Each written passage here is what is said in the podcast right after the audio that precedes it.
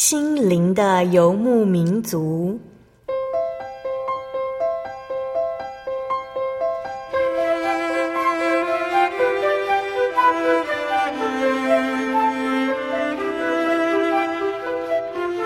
在这个谁都不管谁的后现代社会里，每个人的心灵都是游牧民族。成长的过程就是寻找的过程。每一颗漂泊的心灵，其实都在寻找生命的绿洲。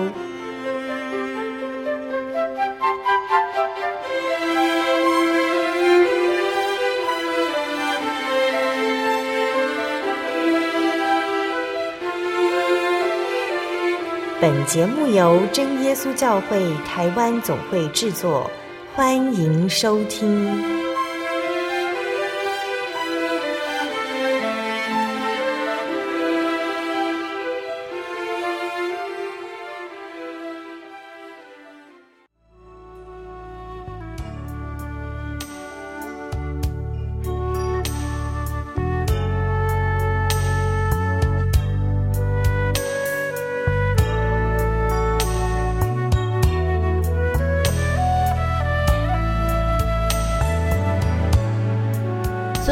中，心灵的游牧民族节目听众朋友们，大家平安，我是阿弗拉。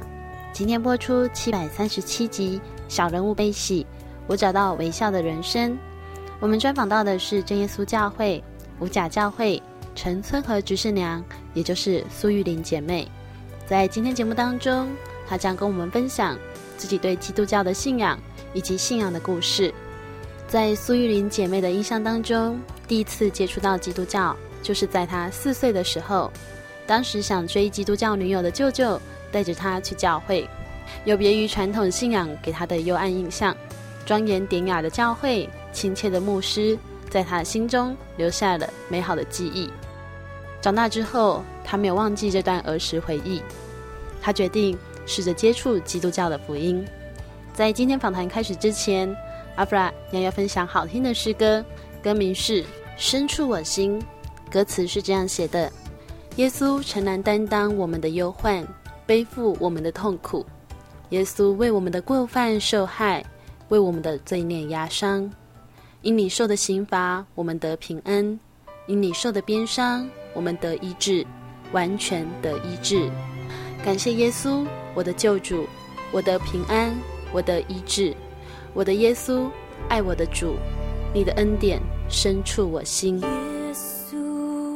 诚然担当我们的忧患，背负我们痛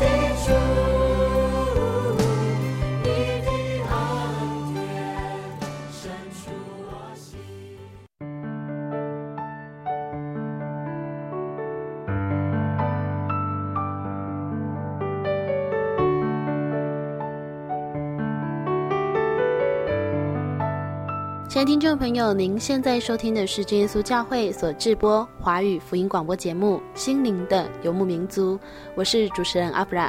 今天播出七百三十七集《小人物悲喜》，我找到微笑的人生。我们专访到的是真耶稣教会五甲教会陈村和执事娘苏玉玲姐妹。先请执事娘跟所有听众朋友打声招呼。各位亲爱的听众朋友，大家好。很高兴有这个机会跟大家分享我信仰的经历。好，呃，执事娘，你小时候是什么样的一个家庭？有什么样的信仰呢？嗯，小时候我记得是我小舅舅，那时候我大概四岁。我小舅舅是为了追女朋友到教会去，然后第一次到教会，觉得教会很干净，然后跟一般我在阿妈身边的。供桌旁的神明不太一样。那虽然那时候还小，那呃，可是觉得说传教士的祥和以及他们素雅的感觉，让小小心灵的我留下很美好的印象。你在阿嬷身边是传统的宗教信仰吗？对，因为小时候爸爸去当兵嘛，那妈妈就是外出工作。我是算最大的孙子，那每次如果肚子痛啊，或者拉肚子，阿妈都会带我到，哎，祖先的供桌前说，哎，是不是被哪个去世的姑姑啦，或者叔叔啦，或者列代祖先问安过，所以就要请我去那边拜一拜。跟舅舅去教会，那你有成为一个基督徒吗？那时候四岁，只是有美好的印象。那全部大人讲的道理都听不懂，所以那个一个多小时都是躺在教会的长椅子上。那最开心的时候是结束的时候，传教士都会很细心的知道小孩很无聊，他就会打开他的糖果罐，然后拿糖果给我。这是只是娘对一个基督教甚至基督徒的印象。对，之前我们有一个经济部长王建煊哈。他说，百分之九十的基督徒，他之所以长大后以后会接受基督教，是因为小时候他来到教会。那虽然我舅舅他是为了追基督教的女朋友来到教会，可是他不晓得不经意的让我的心中，呃，对基督教有美好的印象。所以不要小看说带一个小孩曾经来教会，宣教士的爱心关怀，虽然是租来的透天处作为聚会的地方。可是给台湾信仰的小孩子，那么小小的年纪的我，就留下跟一般传统信仰不同的印象。因为阿妈供桌前的神明都是红红的灯，那一尊一尊的偶像摆在那边，在我小小的心灵里面，我就会发问：为什么我的历代祖先跟一般的神明会让一个小孩子觉得有那种恐怖阴森的感觉？我虽然那时候年纪小，我就会去思考一些问题。从国小六年级开始，我想的，我就会想跟一般小孩子想的方向不，我就觉得我为什么会在这个世上？那人活着又是为什么？可是我一直找不到答案，我也从来没有问过我的父母，只是觉得这样的一个意念一直在我的心中徘徊。对，所以小学六年级就会去思考这种人生的道理。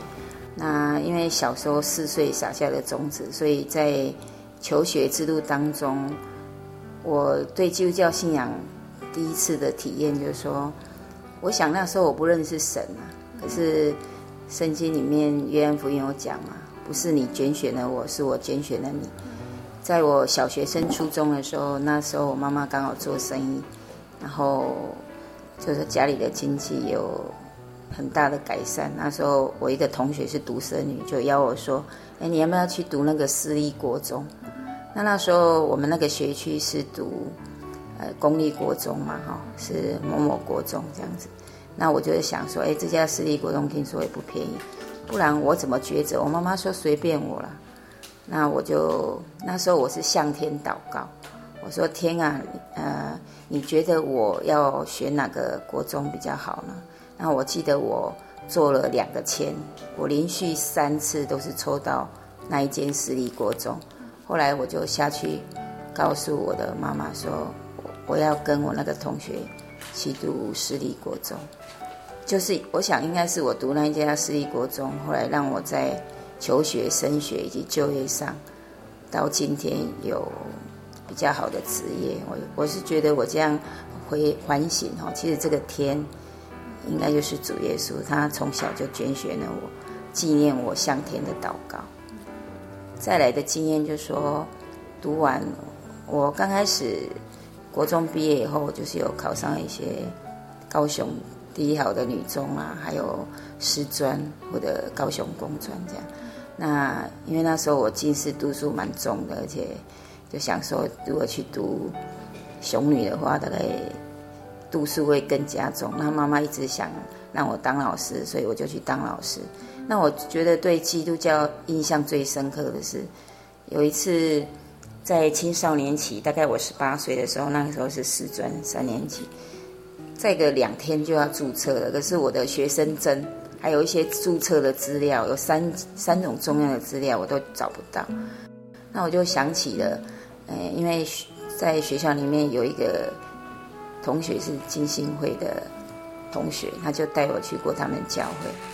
那那一次我知道说，在人不能，在神凡事多人呐、啊。只要你们祈求哈，无论求什么，只要心，就必得着。那时候我就第一次跟神祷告，那时候我就说，那个主啊，我听大家都说有你，那我现在这三种东西都找不到了，我我没有办法去学校报到注册。结果我只有站在那边用心里祷告。找了三小时的东西，祷告三分钟后，全部三种都找出来，而且有的已经是盖在我家一间置物间的衣服的最下层。可是主就是这么神奇，那么久找不到的东西，三分钟之内全部。所以到现在我已经四十几岁了，我都还记得十七岁这件事，这是让我最震撼。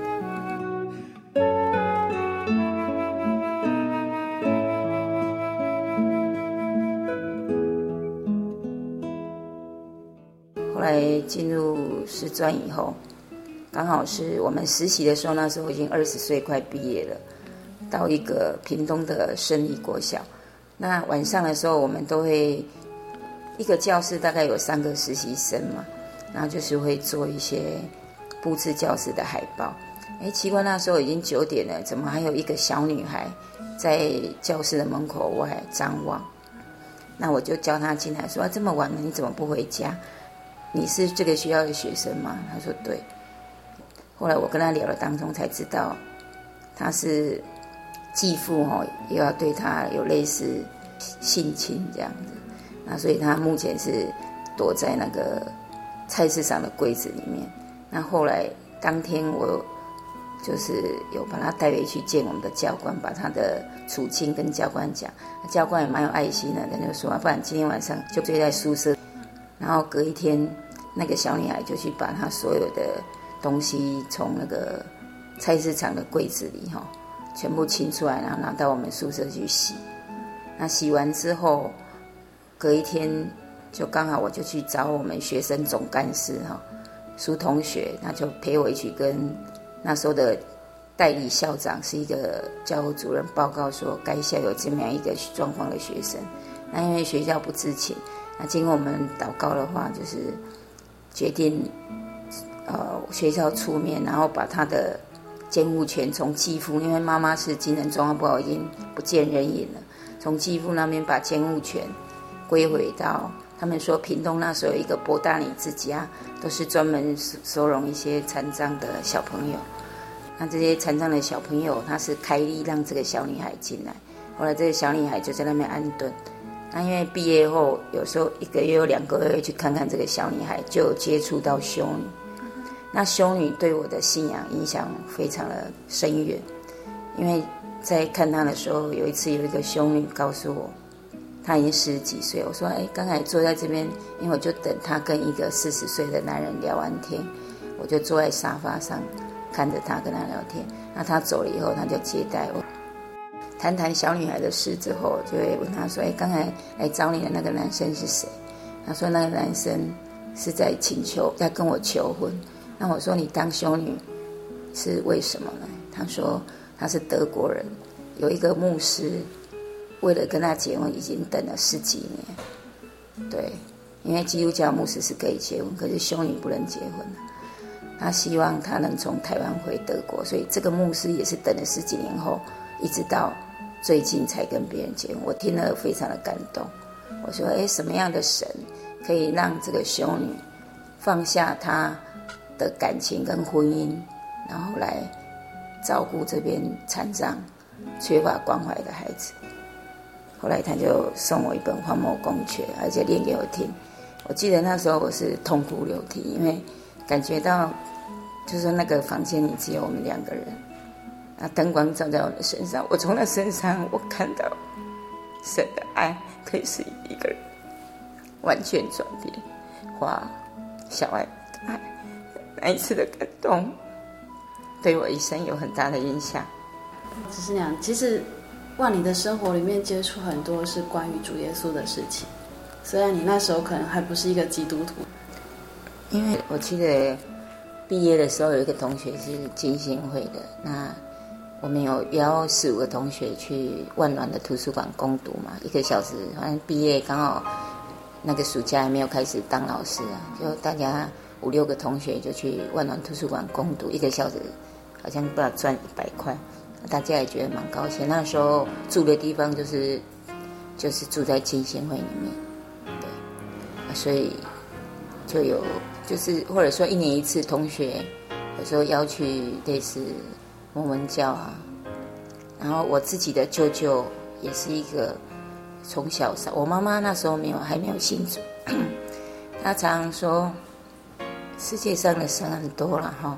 那那时候他说耶稣就是癌症的医生，那其他的神就是小儿科、鼻喉科的医生。为什么？因为我大舅他是牙科嘛。那时候他有生三个儿子，一个女儿。那个三儿子哈，他后来为什么奉献当牧师？是因为他他的那个舌头的下面有长一个瘤。那这个瘤的话，已经开刀两次，如果再开到第三次，医生说你的三儿子可能会变成大舌头，讲话会不好听。所以我那时候是我舅妈信，我舅妈就是长期长老会那个共当的。啊，家里有遇到很大的不平安，然后信主，就得到神的一个怜悯跟拯救医治来信的。所以我舅妈是八岁就信主，那那时候我舅舅跟四个小孩都没有信。那时候他跟我舅妈说，这个其实这些故事也是都是我妈讲给我听的。他就跟我舅妈说啊，你不是说耶稣很厉害，不然你叫你们牧师哦来家里祷告。如果他的理由可以消，我跟小孩子通通跟你信主。后来听说就是在他们家连续家庭聚会一个礼拜后，那个瘤就很就蒙神医治，就很神奇的消失。所以我舅舅后来就是这样归主的。所以小时候我妈妈她还没有信，可是她就常颂赞这样的一个故事。包括到我我的小孩已经过世，我小孩是婚姻不幸哈，然后来。来过世，他他本身因为我妈妈他们的家庭不错，我爱读的是长荣高中，那时候是基督教的学校。他在婚姻上遇到极大困难的时候，甚至有一次就是所谓的那个忧郁症、躁郁症病发的时候，那一天其实一整个灵魂都已经要离开他的身体，他也看到鬼。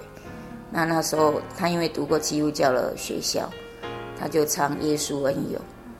然后那时候我妈妈还没信，那在上耶稣，他看到他的身，好像说是身体灵魂的另外一个他一样飞到空中，然后上耶稣，其实他也是一个非基督徒。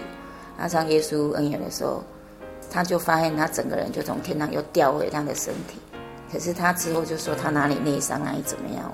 其实我妈那那时候还没信，都觉得说他是胡言乱语的。可是我阿姨她确实见证是真的是主耶稣救他。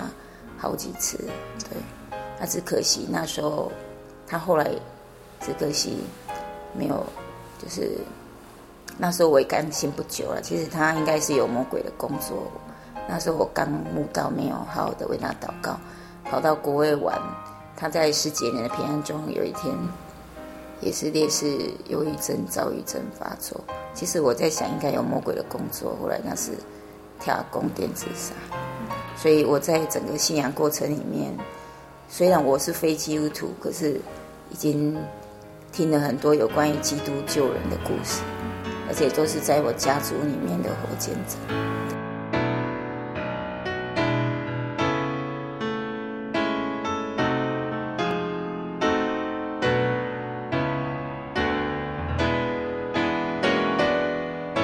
接下来要跟大家分享好听的诗歌，歌名是《我的救赎者活着》，歌词是这样写的：我知道我的救赎者活着，他是永活的主。当我在深谷迷失时，他领我走正义路。我知道我的救赎者活着，他是永活的主。当我在旷野孤独时，他伴我做我的灯。我知道我的救赎者永远活着。我心不再忧虑，我要在每一个日夜中领受他的丰盛之爱。我知道我的救赎者永远活着，我灵不再沉睡。当号角响起的那一天，我将见他荣光之面。我知道我的救赎者活着，他是用火的主。当我在深谷。迷失时，他领我走这一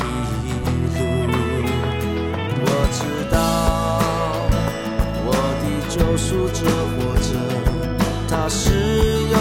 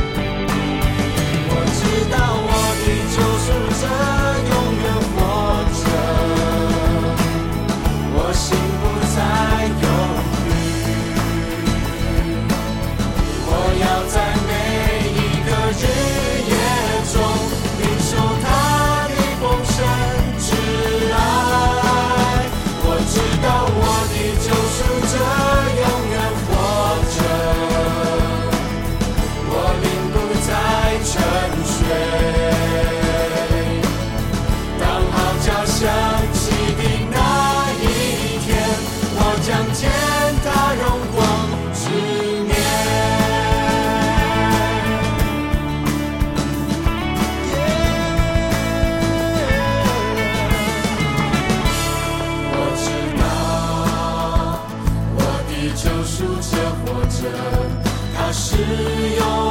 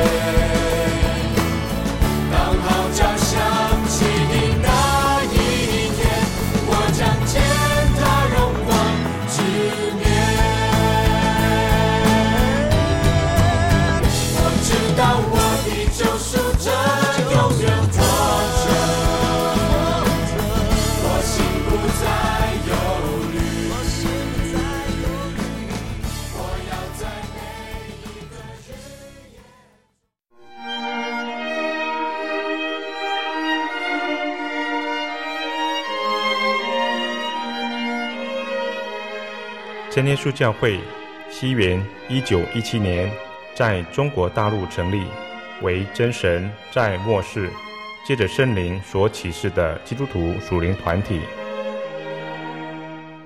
以回归圣经并延续使徒时代教会的精神，来传扬得救的全备福音。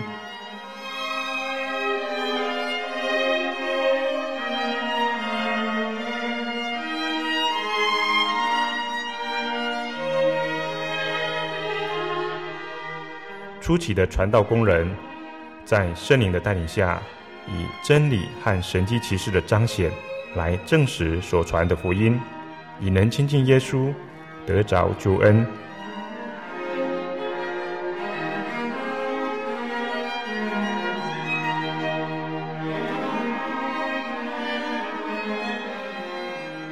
短短的几十年间，福音迅速地进展，包括整个中国大陆及台湾。直到今日，福音也传达全球各地。欢迎您亲临各地真耶稣教会，查考全备的福音，共享生命之恩。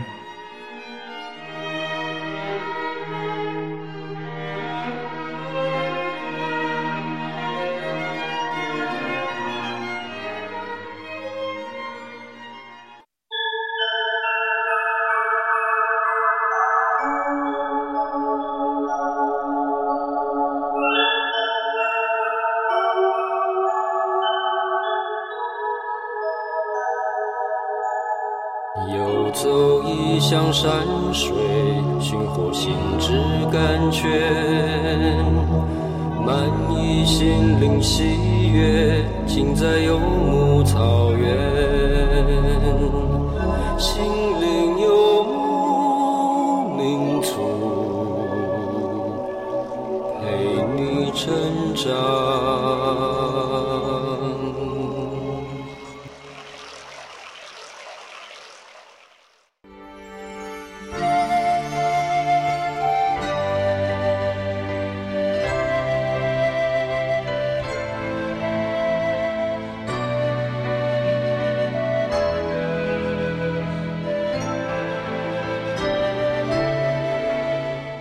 众朋友，欢迎您回到心灵的游牧民族，我是阿弗拉。今天播出七百三十七集《小人物悲喜》，我找到微笑的人生。我们专访到的是真耶稣教会五甲教会陈村和执事娘苏玉玲姐妹。在上半段节目当中，她与我们分享，在四岁的时候，因为踏进了基督教的会堂，感受到与灰暗传统信仰不同的美好。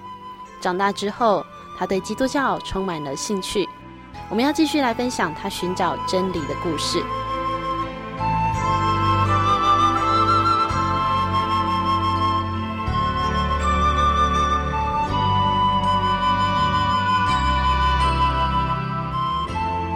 只是想到什么时候，真正的你去接触了一个基督教的信仰，你甚至有去查考，是什么样的一个机会下呢？嗯。大概是三十一岁的时候，因为初期我刚刚有谈过，说有学员时代就有去过摩门教了哈，然后也有跟同学去过浸信会，都是一年一两次然后，那长老会是因为我舅舅有时候去找舅舅舅妈玩，他们有时候也会带我去长老会。那我是民国七十四年结婚，我算蛮早婚的，对，那时候才应该是。虚岁十岁应该是只有二十二岁。那民国八十年的时候，主就强烈的呼召，因为他那时候我是住在那个高雄市那边哈啊，自己的房子是那个透天的哈，啊在路边。那时候神就透过耶和华见证人，连续三次敲我的门。那那时候因为是礼拜六，还要早上还要上班啊，礼拜六下午没有上班。他敲的时间都是那种睡午觉的时间，所以我三次都没有给他开门。可是我知道那些人是耶和华见证。然后到第四次的时候，我为什么会给他开门？是因为第三次他给我敲，我没开门嘛。然后我就睡午觉完，我就去洗头啊，去洗发液洗头、修指甲。诶，手指甲那个人平常技术都还蛮高明的，那一天剪着剪着就剪了三个破洞。那我就解读说，哎，三次不给耶稣的仆人开门，所以被剪了三个破洞。我心里就想，好了，你如果第四次真的真的没有耐心哦，沿街这样传福音，我第四次一定给你开门。所以他后来第一次又真的又是那些人来，我就给他开门。然后从此以后就大概有半年跟他的查考。那半年当中，其实我的心态也没有很认真啊。就像在学插花、学英文这样，反正就是礼拜几有跟他查查圣经这样。因为一路走来就是还蛮顺的呢，都不会觉得人是需要神。然后那时候就是有跟他去，为什么后来这间教会后来又想换个教会，是因为也有跟他们去过两三次教会哈。他们有有一本杂志啊，他们就照这样念。他们的热情跟对主的侍奉的心，很令人感动哈。就是道理上，我觉得比较不能满足我的需要，有时候有是感觉有点照本宣科。那有一次跟他们去参加活动，他们去坐游览车出门也没有祷告，结果怎么开的？按照住址会找到殡仪馆，我就觉得这个跟不祷告就出门，这个让我觉得。蛮就是带队的，因为分坐三辆游览车，我们这辆就让我觉得有一点不是很舒服，迟疑啊。不过他们传道的精神，因为跟我后来跟我查经半年那个小姐很感动，她是一个长得很漂亮的小姐，她为了传耶稣基督的福音，她可以帮人家扫扫地，然后做做家教。她说的一个月大概只要一万块就够了。她把所有的精力都是在传福音，所以。一直到现在为止，就像马可福音九章四十节说的：“不抵挡我们的，就是帮助我们。神也是透过他的仆人哈，来给我撒种。之所以后来不把查圣经当做现在学抄的学英文，是因为我在民国八十一年五月的时候，那时候我的手哈，就是我在想，应该是你那时候年轻气盛嘛，教书有时候。”那个拿指挥棒啊，哦，改簿子啊，有时候拿拿棍子哈，啊，又喜欢穿无袖的，所以可能高雄人比较热，忽冷忽热哈，啊，所以手就有一次在送我八十一年五月在送我弟弟西饼的时候啊，突然间右手的手镯就不会动，然后我爸爸他知道我个性，他说，哎呀，刚好那一天是送到很热的海边的情景，我爸爸说，哎呀，你不要骗人啊，连蚂蚁摇也在喊。你哦，不要装！爸爸就跟我开玩笑说：“不是哦，我是真的不能动哦。”结果后来所谓的医学界就是所谓的骨膜发炎，骨膜发炎就是我体会到，就是说后来证实之后就去服中药，那所有的人都对我很好，可是问题那那种痛就是说整个肿胀哦，阿姨医生也看了，可是呢，你不晓得以什么姿势来睡。那先生就说：“要帮我用很软的棉被给你跪着，那你半夜就坐着睡，连跪也不行啊。那你不可能手悬空睡，所以那时候我就想到，有一天如果我去世的时候，或者我遇到生病病痛的时候，生老病死的时候，太阳会依旧出来，因为我在痛的时候，白天就我一个人嘛。那时候。”家里就是住在另外地方，就只有住我们两个。他去上班，那时候我记得是暑假。暑假的时候，你不晓得什么姿势睡啊，半夜偷没睡啊，白天也没睡。然后楼下刚好是人家那个在在洗洗烟，然后又载歌载舞。那时候突然间让我体会到，是自己是别人对你好没有用的，是你自己要去面对生老病死跟人生的结局。那现在我只是手痛就这样，所以我那时候就谦卑下来。我好久，而且我查了跑半年以后，因为后来觉得蛮难吸的哦，就给那个耶和华真正见证人的黄小姐给他放鸽子。有时候耶稣礼拜几啊，在哪家木光荣来见面，都是没有按照时间去的。哎，所以真的是，啊，后来就是因为这样，我又在向主祷告，我说主啊，我求你哦，带领我医治我的手。如果我手好了之后，我还会再把耶和华见证人你的仆人哈黄小姐找回来。我真的会很认真的查考圣经，所以这个就像我们诗篇里面提的说：“我为受苦以先走迷了路，但受苦与我有益，为了得着你的律例，就是透过手这样的苦难，让我体会到人生的一些问题。所以我就手经过了三个月的。”医治哈治疗还有复健，那我后来就又跟就去出国去新加坡玩回来，我就按照我跟神的承诺，我就把黄小姐找回来。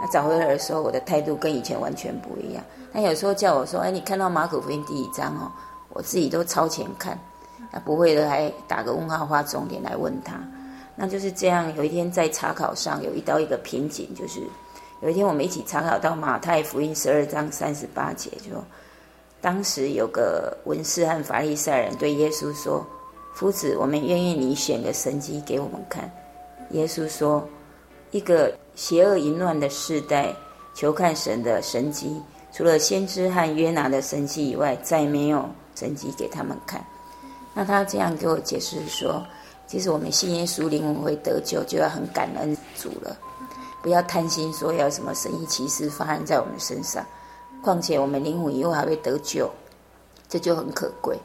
可是刚才我提过了，我的家族里面那时候，我的舅舅、我的三表哥的见证，都让我觉得他这样的解释让我觉得蛮质疑的。所以那时候我就心里想说，我就跟我我先是个非基督徒，我觉得他是一个让我嫁给他的原因之一是，觉得他是一个很自由的人，尤其思想在。我跟他交往过程，他他对人的思想蛮自由的，啊，对别人的诶信仰啊也很尊重。其实那时候他也知道我对基督教印象不错了，哎啊，所以这是我觉得他在思想跟生活上给一个太太很大的自由，也就是我很欣赏他的原因。他就建议我说：“哎，你可以去换家教会查考看看啊，他们这么讲啊，教派不是很多吗？你可以去。”去去查考看看。那在这个时候呢，就是之前我们一起查考过佛教，啊，也听了某个法师的录音带好一阵子。那后来为什么我还是重新又回到基督教查考呢？就是有一天我听到那个录音带里面有一个说，有的人他今天遇到一些很大的病痛啊，哦，或者是困难，或者是车祸，种种不幸。是因为他上辈子哦积债了一些债，所以呢这辈子要还。那我觉得说，在我身边里面，我觉得有些人他已经非常苦难了。哦，就像我常常那时候我住在高雄市的时候，我们隔壁不远就有一家洗衣店，有时候会拿衣服去给他洗，因为他是因为怀孕嘛，啊双胞胎，一个老二比较慢生出来，所以就变脑性麻痹。所以走路啦、智力都受到影响。他说他也有，当他有一次有一个某宗教的跟他讲说：“啊，你就是生到这样的话哦，你就是有上辈子欠他了啊，所以你要来还。”他说他听到这样的时候非常难过。可是相对他到医院里面去，刚好遇到一个基督教医护人员，他确实跟他讲说：“哦，那个主一定觉得你们这一口这一家子非常的有爱心。”所以才让这个孩子很幸运的当你们的孩子。他一个外邦人听在心里面，他就觉得得到很大的安慰。所以我自己也是相同这样的一个原因。我觉得不太合乎逻辑，而且没有安慰人的心。所以我就觉得那时候听到这样，我就想说换个宗教哈，所以才开始又跟耶和华见证人查考。那这时候呢，因为教派的问题，是我第一次跪下来之前的祷告。就是到三十月前祷告，我想都是有利用到神的时候，有困难的时候，才会想到主了。而且也是不常祷告的人，因为还没有真正进入到基督教里面。那那一次是为了这一节圣经，我就我记得我是跪在我的房间里面，然后关起来，我就说：“亲爱的神，我知道有你，可是你的教派很多，传讲的真理也都不一样。”求你带我到你应许的教会，他们所传讲的都符合你的旨意。好，我就这样祷告。啊，这样祷告之后呢，经过了一个礼拜，我记得是寒暑假的时候，我在整理我的皮包嘛。那皮包有好几个啊，我就要把一些垃圾倒出来。哎，就发现了，在那个暗扣里面有一个折的像一公分纸条那么小的纸条啊，本来要全部把它全部清出来倒在我的小乐桶里。小垃圾桶里也是有一个意念，他告诉我这张纸条不要丢。结果我打开一看哦，其实我蛮吓了一跳，也蛮震撼。这些这张一公分大的纸条哦，是在七个月以前哦，那时候我自己的那个店铺的房子比较差，我就把它租给人，然后请我们同学帮我住在我现在住的房子的大厦，还蛮安静的。那个房东有时候我们要缴房租的时候，他就会告诉我们说：“诶，你平常礼拜一到礼拜六都在干什么？我就会告诉他什么时候学英文啊，什么时候学插花，什么时候跟那个耶和华见证人一起查考。然后他就告诉我说：“哎，你有对基督教有兴趣？我是真耶稣教会，他们有圣灵哦，你要不要去体会看看？”然后他就抄给我。那时候因为我工作的地点跟住家的地点有两间教会，工作地点比较近的是五甲教会，工作地点比较远的是凤山教会。后来我就决定去工作跟住家中间的五甲教会。那我知道这是神透过这张纸条，然后里面刚好又抄了电话。那那一天是礼拜天，啊，很神奇。事后我知道。这些是教会，他们是礼拜六守安息，礼拜天并没有人顾会堂，还没有聚会。可是神有感动一个一个姐妹，她是读雄女中的学生，她一直在家念不下书，那个好像心里神一直催逼她说：“你今天要到教会去读书。”结果她那一天就真的到教会读书，就是接她我十点打去的电话，就跟我谈了一个多小时。这就是我对真耶稣教育第一个印象。而且他说：“哎，过两天刚好有灵恩布道会，我寄邀请卡跟传单给你。”啊，后来我没有到灵安布道会才去，就是隔了一天，他们刚好是礼拜二的晚上的普通聚会，那我先生就载着我找，就找啊，就找到那个地址，那我我先就放我进去，他就开车回家了。那时候其实我先生也跟我一直在寻找神啊，他也是有神论，他一直就有时候看看专业的书，有时候继续看一下。佛教的书籍啊，哈，然后有时候也跟我谈谈我去基督教查考的想法，这样子。那那时候我进去哈，神知道我是因为神迹的疑惑来的，所以那时候有一个叫做居喜木马的的伯母哈，他就那时候就接待我。那我第一次踏入真耶稣教会，他们刚好用圣灵祷告。那我一般人如果说踏进去都会吓到，我并没有吓到，因为神。在前一年就预备我到西安山。那西安山旅游的时候，他们的有一个牧师就跟我们传讲说：“呃，求圣灵就像机车发动，哦，你的嘴巴一直卷卷到最后就会自然的卷起来。”这样。那我到真耶稣教会之后，我看到，当然他们得胜，一个是从神降下来，一个是人学的不一样，这是我后来了解。不过就是因为这样的。看过他们说有人在测身，所以进去我一点丝毫都没有被吓到。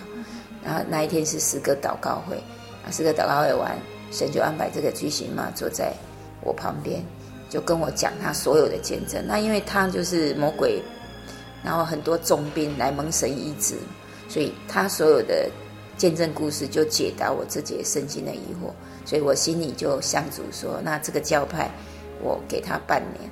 我半年来查考，如果觉得不错，就去留起来；没有，就再换一个教派。那我就是这样的第一次祷告求告教派。而且我求告教派的时候，我觉得神是一个很贴心、很全能的神。因为我跟主说，那个不晓得有没有那种，因为我先还没信啊，不晓得有没有那种教会真理传讲的很好，可是他们不是礼拜天聚会的。要礼拜六，因为这样礼拜天我可以陪我先生。那我觉得我们的神是一个很幽默，而且很贴心，而且很全能的神。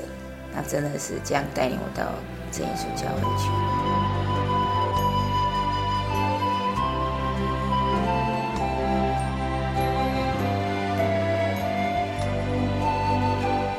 记得在墓道的期间，哈，学会了要看圣经。那时候看到。一节圣经就讲说，义人带刀所花的力量是大的。那刚好聚会的时候，传道者哈也有这么讲。然后想说，哎，那这个信仰那么好，我应该也把它有机会传给家人啊，或者是我的学生，甚至朋友这样。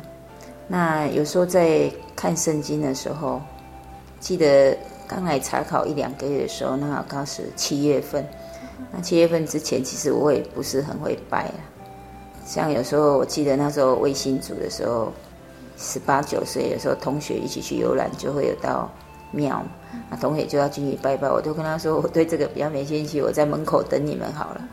哎，那所以说，后来我就看圣经的时候，我就特别对这个有关于魔鬼的章节哈，很有信心。我就觉得说，哎，人没做坏事，鬼就不会来找你啊？怎么在圣经里面，尤其是哦新约圣经里面，很多耶稣医治人啊、赶鬼的故事。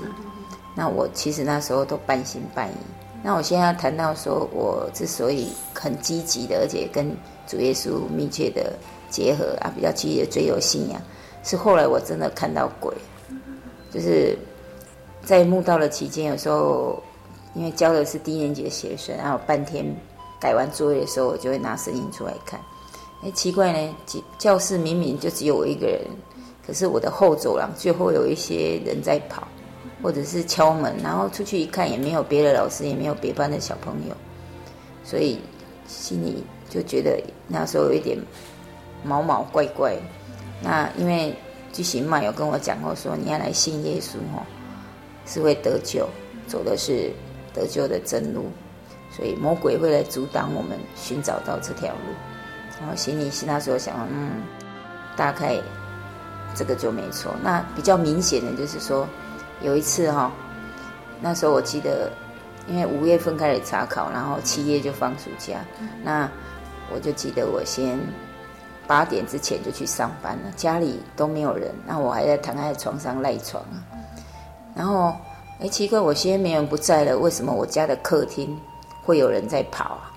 那我的心里想说，哎，会不会是我先忘了带东西回来，急急忙忙的在哪？说时那时快哈，我主卧室离客厅大概有四公尺左右，那我就想说，哎呦，那如果不是人，那莫非是鬼喽？不然我哈，他要偷什么让他偷好了，我只要哈不动就好。可是说时那时快哈，我就发现我的床在摇。那我想说，小偷要偷，他应该不会把主人叫醒了，而且摇得像地震一样。然后我就用眼角鼓起最大勇气，张开我的眼睛。我真的看到人家所谓的灵异临界的现象，就是我看到我现在枕头没有我先生呢，可是有一只。狗哦，长得很像土拨鼠，然后穿那种短袖的裤装，啊，脖子尖尖的，毛是黑色的，要闻我呢，我就吓得哈，那个都不会说哈利路亚了，我就心中念哈利路亚，然后他就不见了，我火速拿起电话打电话给追险妈说，哦，我刚才的状况，我追险妈说你不要怕哦，以前哈，我我们家不平安的时候哦，那个我们搬到哪里？那个不好的东西，鬼就追到哪里，然后你哦会怕，你就张开眼睛在家里祷告，好，你不要闭上眼睛。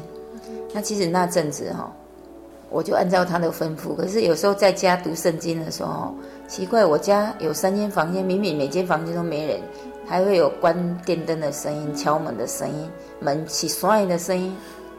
然后我就我就又开始张开眼睛祷告，然后马上又打电话给他。他就说：“那你没关系，我今天晚上哈、哦、教会有机会，我就是帮你写带导条。啊，你要靠主得胜，不要怕。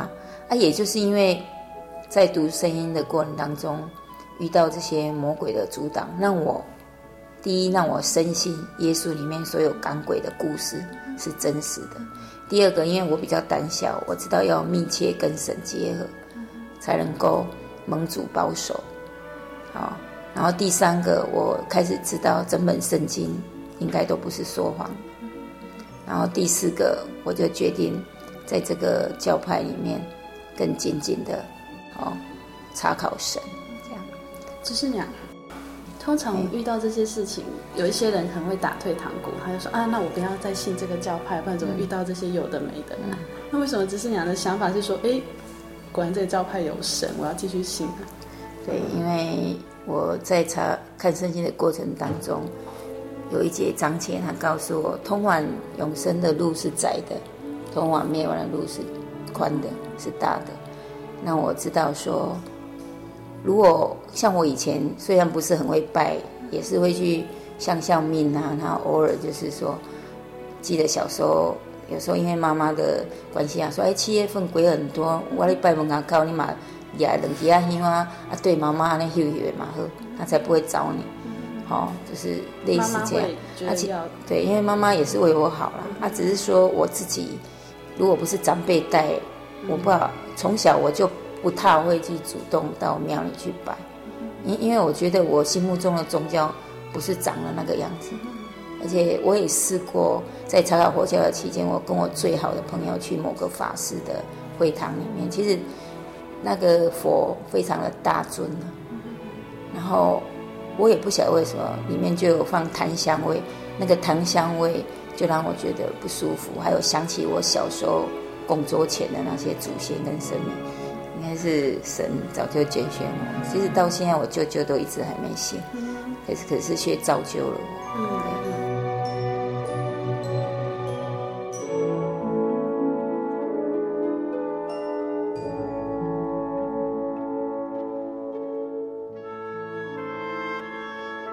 亲爱的听众朋友，在今天节目当中，我们分享了陈村和菊师娘苏玉玲姐妹的恩典故事，她对神的渴慕。神带领她走到了真耶稣教会。如果听众朋友也想认识真耶稣教会，欢迎您来信索取各地教会的资讯，也可以来信索取圣经函授课程节目 CD。来信请寄台中邮政六十六至二十一号信箱，台中邮政六十六支二十一号信箱，传真零四二二四三六九六八。谢谢您收听今天的节目，愿主耶稣赐福给您和您的家人。我是阿弗拉，我们下周再见喽。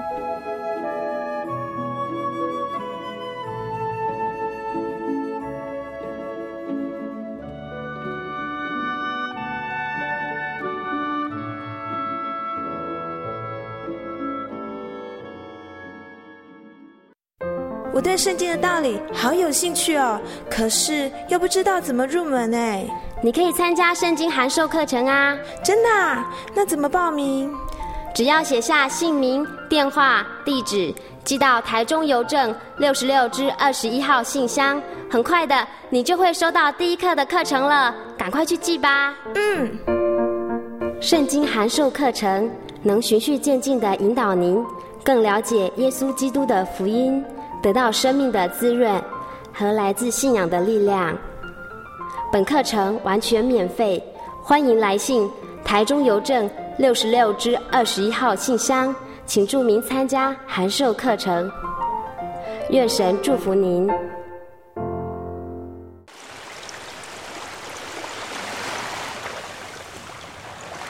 小伟，为什么你们教会的洗礼必须到郊区有河水或是海边的地方呢？哦，因为要在河水或是海边那一种流动的活水受洗。才有赦罪的功效啊！而且这样子才符合圣经的教训和耶稣的示范。嗯，可是洗礼不就是你们基督教会入教的仪式吗？哦，不是的，它不只是仪式，每个人都必须要悔改，信靠耶稣，并且奉主耶稣的名全身受洗，这样才能够有功效的重生哦，并且能够和神重新和好。哦，既然活水洗礼是跟每个人都有关系的。那我希望能够有更多的认识。好啊，你可以到你家附近的真耶稣教会，更深入的查考这方面的道理哦。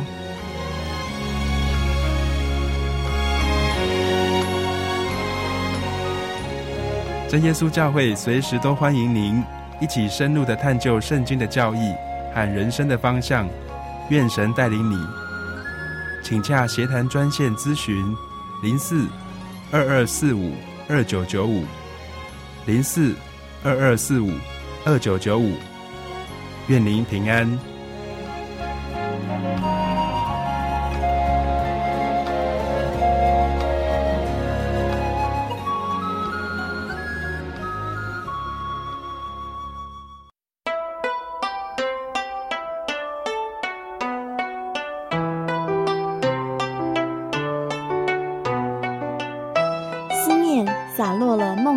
家乡，风吹来了一朵寂寞的花。流动的城市，流浪的人生，有些人旅行是为了要回家。慈爱的天父永远张开他的双臂等候你，回到耶稣的怀抱，这是你永远的家乡。欢迎来到喜信网络家庭，Triple W。点 j o y 点 o r g 点 t w，真耶稣教会为你点亮回家的路。